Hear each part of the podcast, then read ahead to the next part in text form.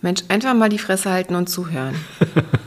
genau, genau da fängt ja auch unsere Arbeit an.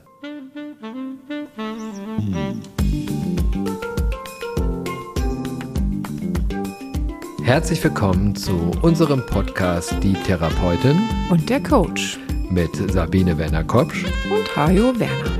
Ein Ausschnitt aus unseren Küchengesprächen. Folge 5 Toxisch und Trigger. Irgendwie ist ja jetzt gerade alles Mögliche toxisch und alle Menschen fühlen sich andauernd getriggert. Genau.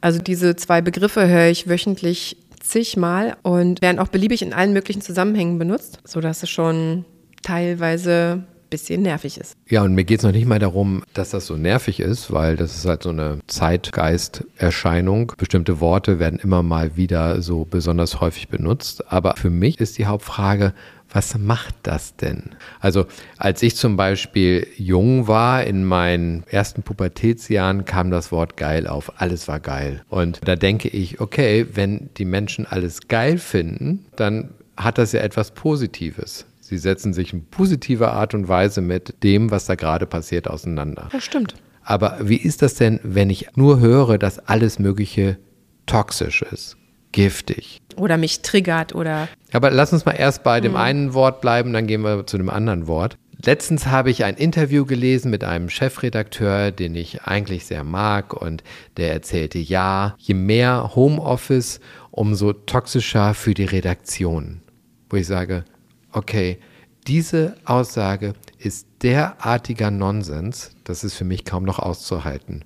Weil das bedeutet, dass eine Führungskraft sich mit den eigentlichen Anforderungen nicht auseinandersetzen will und damit einem pauschalen toxisch daherkommt. Das ist nicht toxisch. Mit Gift hat das gar nichts zu tun, sondern es ist vielleicht unproduktiv oder es ist unkommunikativ, es ist verlangsamend, alles Mögliche. Aber die Menschen mögen sich offensichtlich nicht mehr mit den Details auseinandersetzen, sondern nehmen ein überbegriffliches Wort. Wenn ihnen etwas nicht gefällt, ist es giftig toxisch. Genau, und das ist extrem negativ. Ne? Also mir kommt das Wort häufig auch im Zusammenhang mit Beziehungen, Freundschaften. Ganz häufig. Ja, diese Freundschaft ist toxisch oder diese Beziehung war so toxisch. Und dann werden ja in der Regel gleich auch noch andere Begriffe quasi aus dem psychologischen Feld mit auf den Tisch gelegt. Zum Beispiel? Ja, ähm, das war eine toxische Beziehung, weil diese Partnerin, die ich da hatte, war wahrscheinlich persönlichkeitsgestört. Narzisstisch, borderline. Borderline, genau. Also das wird ja dann quasi alles gleich mit in einen Topf geworfen. Gefühlt sind da jede Menge Menschen unterwegs, die sich psychologische Begrifflichkeiten angeeignet haben und die dann einfach irgendwie im, im Verlauf random, ist auch so ein Wort, was häufig benutzt wird, aber das passt jetzt in dem Moment, einfach random irgendwie benutzen. Also man hat dann das Gefühl, es wird einfach, weil es modern ist, wird es immer wieder gesagt, ja, das ist toxisch oder der Lehrer ist toxisch, die Lehrerin ist toxisch. Aber wie du schon sagst, das stimmt tatsächlich, der Fokus ist halt auf Gift gelegt, ne? Also auf Gift. Gift ist etwas, was destruktiv ist, was zerstörend ist, was lebensbedrohend ist. Und darauf wird der Fokus gelegt in allen möglichen Gesprächsinhalten, egal um was es da geht, passt dieses Wort eigentlich nicht. Genau.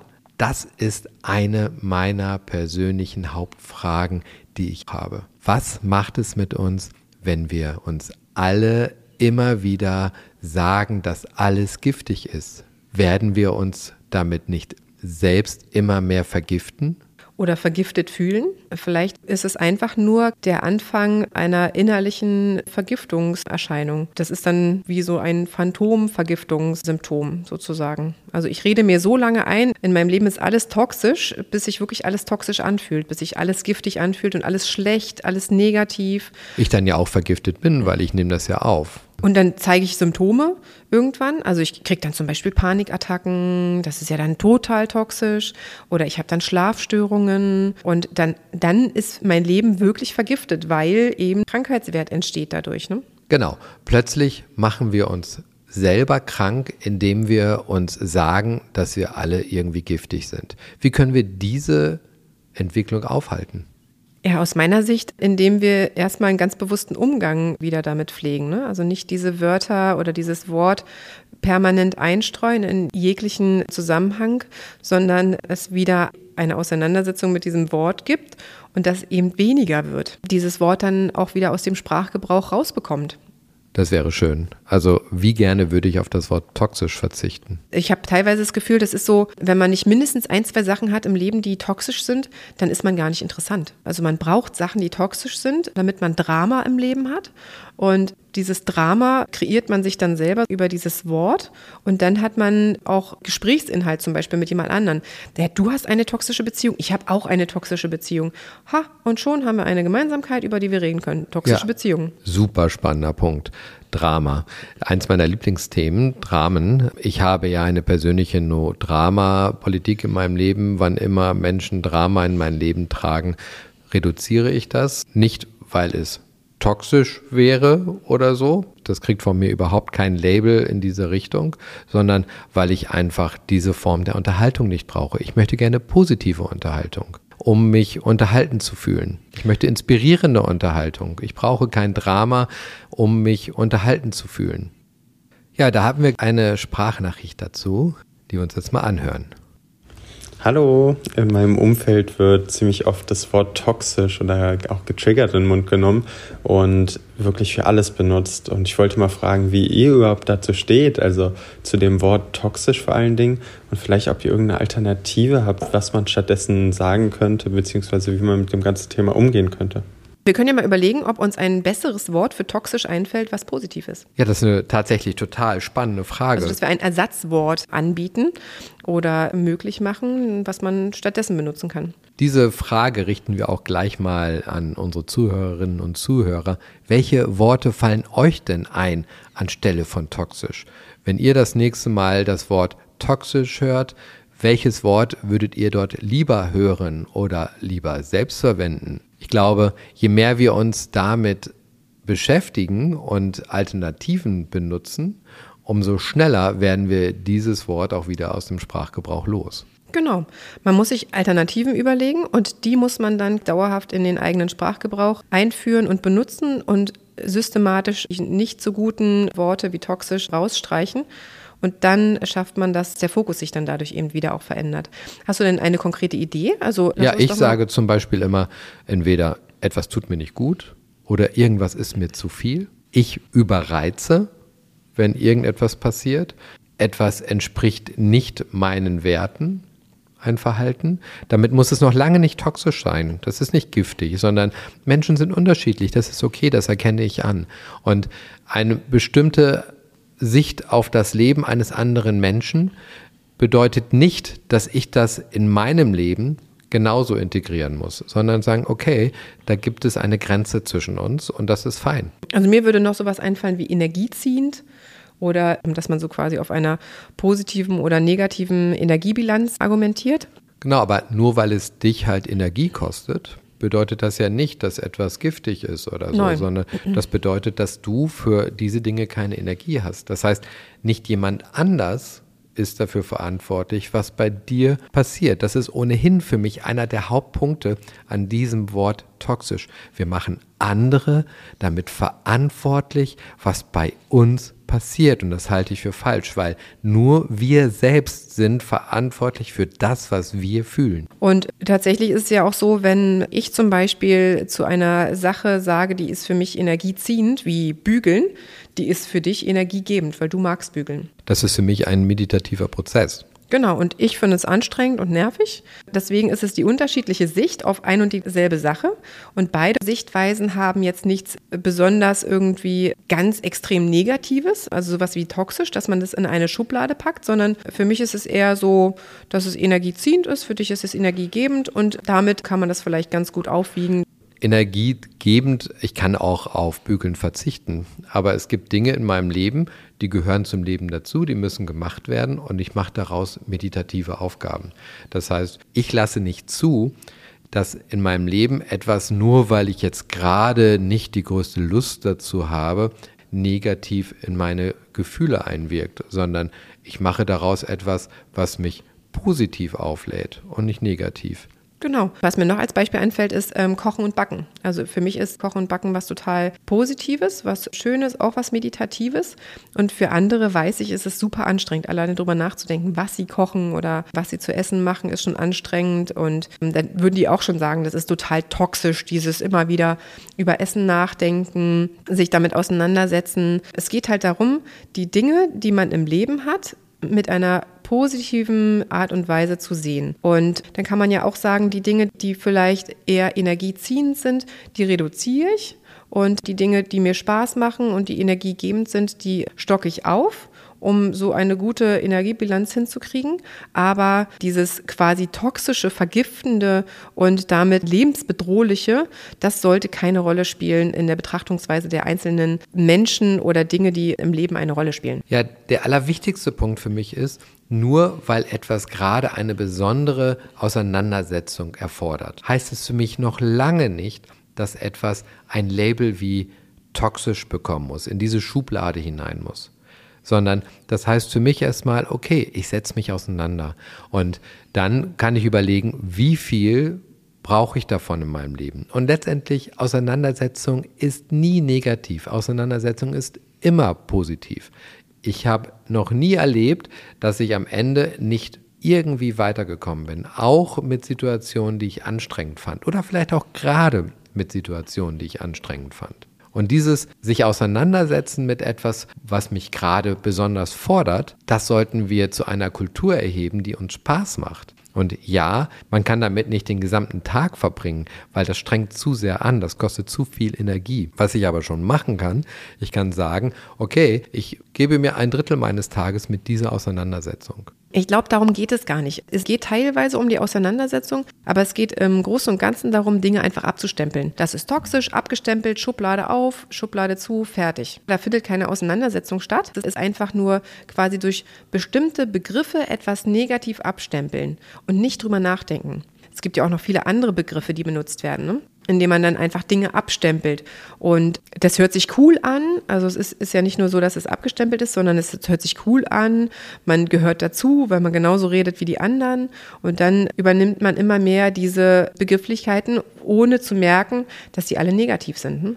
In meiner schamanischen Ausbildung war eine Aufgabe, nicht zu urteilen. Da habe ich gelernt, meine Urteile, die ich den ganzen Tag irgendwie treffe, weil es natürlich mein Leben einfacher macht, indem ich ein Urteil habe und mit diesem Urteil unterwegs bin.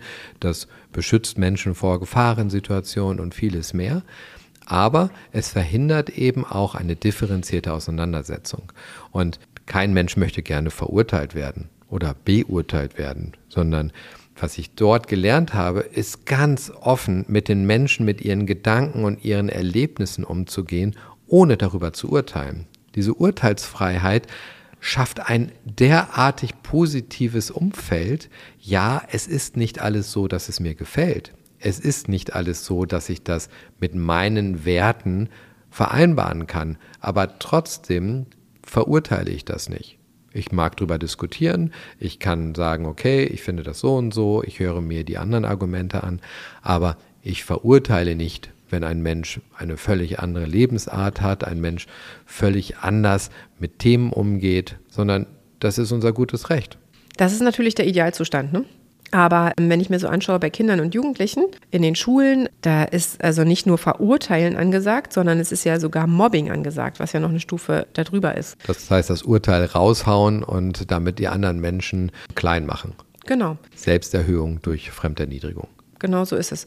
Und das total Schlimme daran ist, dass es auch immer aggressiver und immer schwieriger wird, weil immer schlimmere Wörter benutzt werden. Ja, das ist ja Teil der Normalisierung. Normalisierung heißt, wenn für eine bestimmte Zeit ein bestimmtes Wort benutzt wird, dann wird es immer normaler. Das gehört dann plötzlich dazu. Etwas, was man sich vorher gar nicht vorstellen konnte, dass das gesagt wird, wird dann plötzlich ganz normal. Das heißt Normalisierung in der Kommunikation. Dann braucht es natürlich das nächste Level. Genau, und dann immer weiter, immer weiter, bis irgendwann eine Grenze gesetzt wird, von wo auch immer. Aber das ist tatsächlich die Realität. Ne? Also viele lästern hinter dem Rücken von anderen oder mobben ganz offensichtlich. Also es wird untereinander aufeinander losgegangen, also körperlich, aber eben auch mit Worten wie geh sterben und wer will dich denn, wer braucht dich denn, bring dich doch lieber um und das ist natürlich, wenn man dann im Zusammenhang mit dem Begriff toxisch sich da bewegt, das ist tatsächlich ein sehr toxisches Umfeld, was durch diese schlimmen Begrifflichkeiten entsteht, weil der Fokus eben so auf giftig ist. Ne? Das ist eine sehr giftige Umgebung, die dadurch entsteht, dass wir giftige Wörter benutzen. Ja, aber genau diese Verbindung aus Normalisierung, das Wort toxisch, also Je häufiger wir das Wort toxisch verwenden, umso normaler ist es für uns, dass wir eine giftige Umgebung haben, umso schneller kann sich sowas vielleicht auch etablieren. Aber wenn dann erstmal alles vergiftet ist, was macht man denn dann? Ja, wir sind unterwegs in eine vergiftete Gesellschaft, weil wir uns das Wort Gift so häufig sagen, dass es zum elementaren Teil unseres Lebens wird. Und es beeinflusst ja auch die anderen Wörter, die wir benutzen. Ne? Also das ist ja das, was ich damit sagen wollte. Ist quasi der Nährboden ist gelegt, der Nährboden ist giftig und auf diesem giftigen Nährboden wachsen lauter weitere giftige und eben auch lebensbedrohliche Dinge. Also ob das jetzt körperliche Aggression ist oder verbale Aggression, die gegeneinander ausgeübt wird, das wächst dann alles auf diesem sehr, sehr giftigen Nährboden. Die Frage ist, wie entgiften wir uns denn wieder? Ja, da fahren wir vorhin ja schon mal kurz. Genau, aber Worte vorhin waren wir nur bei dem Wort. Und wenn wir uns jetzt mal so anschauen, wenn irgendwas vergiftet ist, also angenommen, eine giftige Schlange kommt und beißt mich und ich bin dann vergiftet, was hilft dann? Es hilft ein Gegengift. Ja, sehr schön. Und das Gegengift heißt beim Menschen die Gedanken.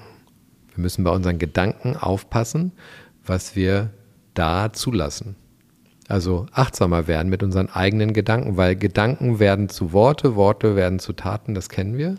Und wenn wir also sagen, wir wollen dieses Umfeld verändern, müssen wir bei unseren Gedanken anfangen. Und zwar bei uns selbst.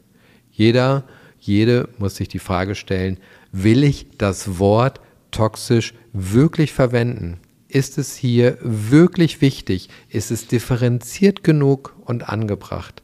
Oder muss ich nicht differenzierter sein? Bin ich nicht oberflächlich und vereinfacht, wenn ich so ein Wort wie toxisch verwende, das so negative Wirkung hat. Genau, und dann in dem Moment eben nicht Mitläufer sein und einfach das benutzen, was alle benutzen, sondern vielleicht selber kreieren, was man benutzen kann, was man irgendwie in dem Moment als positiver und schöner und passender. Kreativität finde ich immer super. Passende Kreativität, schöner kann es nicht sein. Genau. Und wenn das viele Menschen machen, dann kommt da wieder viel mehr Variabilität mit rein und dann verschwindet auch langsam dieser negative Einfluss des Toxischen und des Giftigen aus unserem Alltag wieder. Neben der Tatsache, dass sich mit unserem Sprachgebrauch immer mehr Gift in unsere Gesellschaft einschleicht, gibt es ja noch so ein Lieblingswort, das ich andauernd höre, nämlich Trigger. Triggerwarnung, ich bin getriggert. Trigger ist ja ein Wort aus dem psychologisch-therapeutischen Umfeld. Was heißt ein Trigger? Also Trigger ist eigentlich ein Auslöser für ein Trauma, also entweder ein bewusstes oder unbewusstes Trauma und das wird durch bestimmte Trigger sozusagen ausgelöst. Genau, also wenn ich ein Trauma erlebt habe und ich höre oder ich fühle etwas Bestimmtes, ich komme in eine bestimmte Situation, die der damaligen traumatischen Erfahrung ähnlich ist, dann werde ich getriggert. Ich spüre das, dass Das muss nicht mal die Situation sein, es kann zum Beispiel auch ein Geruch sein oder eine Sache, die man sieht oder was auch immer. Es kann eine Kleinigkeit sein, die einen daran erinnert und in dieses Trauma zurückkatapultiert. Und da ist es egal, ob es bewusst oder unbewusst ist. Also es geht sogar bei verdrängten Traumata, dass man, wenn man einen bestimmten Geruch dann riecht, zum Beispiel, der mit dem Trauma verbunden ist, dass man dann wieder zurückversetzt wird in dieses Trauma. Jetzt höre ich ganz, ganz häufig, oh, das hat mich total getriggert. Das hat für mich ja nichts mit Trauma zu tun. Die Frage, die ich dann regelmäßig stelle, ist, hast du ein Trauma? Bist du traumatisiert? Ja, es gibt den Begriff des Triggers auch noch in der Elektrotechnik. Und da ist es ein auslösender Impuls. Der Begriff Trigger ist nicht nur aus dem psychologischen Bereich, aber wird von den meisten Menschen, die ihn benutzen, wird das eher in diesen psychologischen Bereich reingesteckt. Aber wie gesagt, in der Elektrotechnik, in der ich mich gar nicht auskenne, ist es ein auslösender Impuls. Auslösender Impuls passt für mich auch für diese psychotherapeutische Traumathematik. Das ist ein auslösender Impuls, der zu diesem Trauma führt. Genau, und bei der Elektrotechnik ist wahrscheinlich ein auslösender Impuls, der dann irgendwie einen Elektrovorgang. Genau, der irgendeinen Vorgang startet, klar. Das bedeutet ja immer noch nicht, dass das Wort Trigger in unserem allgemeinen Lebenskontext das richtige Wort ist. Für was habe ich denn einen auslösenden Impuls? Das ist ja auch wieder total undifferenziert, wenn alles triggert. Genau. Kannst du dich an den letzten Zusammenhang erinnern, wo du das gehört oder gelesen hast? Ja, jemand kam zu mir und sagte, dieses Verhalten eines Menschen sei total toxisch gewesen, das hätte sie total getriggert. Und dann habe ich zuerst gefragt, okay, was hast du denn für ein Trauma, das dahinter liegt? Und dann sagt sie, wieso Trauma? Und dann sage ich, ja, wenn du getriggert wirst, dann bedeutet das ja, dass da ein Trauma adressiert wurde. Nein, sie hat kein Trauma sagt, okay, dann ist Trigger das falsche Wort aus meiner Sicht, sondern es geht darum, dass du in Resonanz mit etwas bist, du das Gefühl hast, dass dir etwas nicht gut tut und das ist auch okay. Also sozusagen könnte man auch sagen, das hat mich aufgeregt. Das hat mich aufgeregt. Das hat genau. mich genervt, das hat mich gestresst. Also das könnte man alternativ. Aber was macht das? Genau da sind wir wieder. Genau das gleiche wie beim Wort toxisch. In dem Moment, wo ich sage, du triggerst mich, wer hat die Verantwortung? Ja, der andere der andere, wo ich sage, ich habe das Gefühl, das tut mir nicht gut. Ich denke, das tut mir nicht gut. Wer hat die Verantwortung? Ich selber. Genau. Oder dass ich stelle fest, das tut mir nicht gut. Oder das nervt mich, das regt mich auf. Das sind ja auch alles Dinge, die bei mir liegen. Und wenn die Dinge bei mir liegen, kann ich sie auch ändern. Wenn die Dinge im Außen liegen, kann ich sie halt nicht ändern. Das macht den riesengroßen Unterschied. Das macht den großen Unterschied. Wenn es im Außen liegt, muss sich wer ändern? Der andere. Die andere Person. Und die Verantwortung liegt nicht bei mir. Genauso wie bei dem Wort toxisch wird Trigger dafür verwendet, die Verantwortung ins Außen zu schieben. Die anderen sind je diejenigen, die was verändern müssen, nicht ich. Aber ich glaube, dieser Prozess ist tatsächlich ein sehr unbewusster Prozess. Die meisten machen sich gar keine Gedanken darüber, sondern benutzen diese Wörter nur, weil sie innen sind. Aber ja, jedes zweite Insta-Reel oder TikTok oder so gefühlt verwendet dieses Wort, wo ich dann immer schon sage, Mann, oh Meter, ist dieser ganze Bereich unseres Lebens überschwemmt mit dieser Abgabe der Selbstverantwortung. Genau, auf der einen Seite ist es die Abgabe der Selbstverantwortung und auf der anderen Seite ist es so eine Psychologisierung, weil irgendwie alles cool und in ist, was mit psychologischen Symptomen einhergehen könnte oder mit bestimmten Fachbegriffen einhergehen könnte, weil man dann Profi ist. Ne? Man ist dann einfach Profi im Bereich, in dem man sich eigentlich gar nicht auskennt. Wenn man damit achtsam umgehen würde, würde ich das ja richtig finden. Also das machen ja einige auch. Die machen irgendeine Geschichte, erzählen was aus früheren Epochen, wo ganz schlimme Dinge passiert sind und machen vorab eine Triggerwarnung. Das heißt, für alle Menschen, die Gewalterfahrung erleben mussten und da ein Trauma haben, wird eine Triggerwarnung gelegt. Das finde ich genau so achtsam, wie es passieren muss. Da macht es auch Sinn. Da macht es Sinn. Aber jetzt alles mit Trigger oder toxisch zu belegen, nur damit jemand anders die Verantwortung hat, die ich nicht übernehmen will, macht für mich keinen Sinn. Naja, es macht nur dann Sinn, wenn ich die komplette Abgabe der Selbstverantwortung eigentlich fokussiere. Ne? Also wenn ich eigentlich denke, ich habe keine Lust, ähm, mich zu verändern oder irgendwie darüber nachzudenken, was ich verändern kann. Also gebe ich anderen die Schuld. Das ist ja auch die Schuldfrage, die dann immer damit einhergeht. Ja, Schuld gibt es gar nicht. Genau, aber ich weiß auch, dass bei vielen dieses Schuldthema ein ganz großes ist im Kopf. Ne?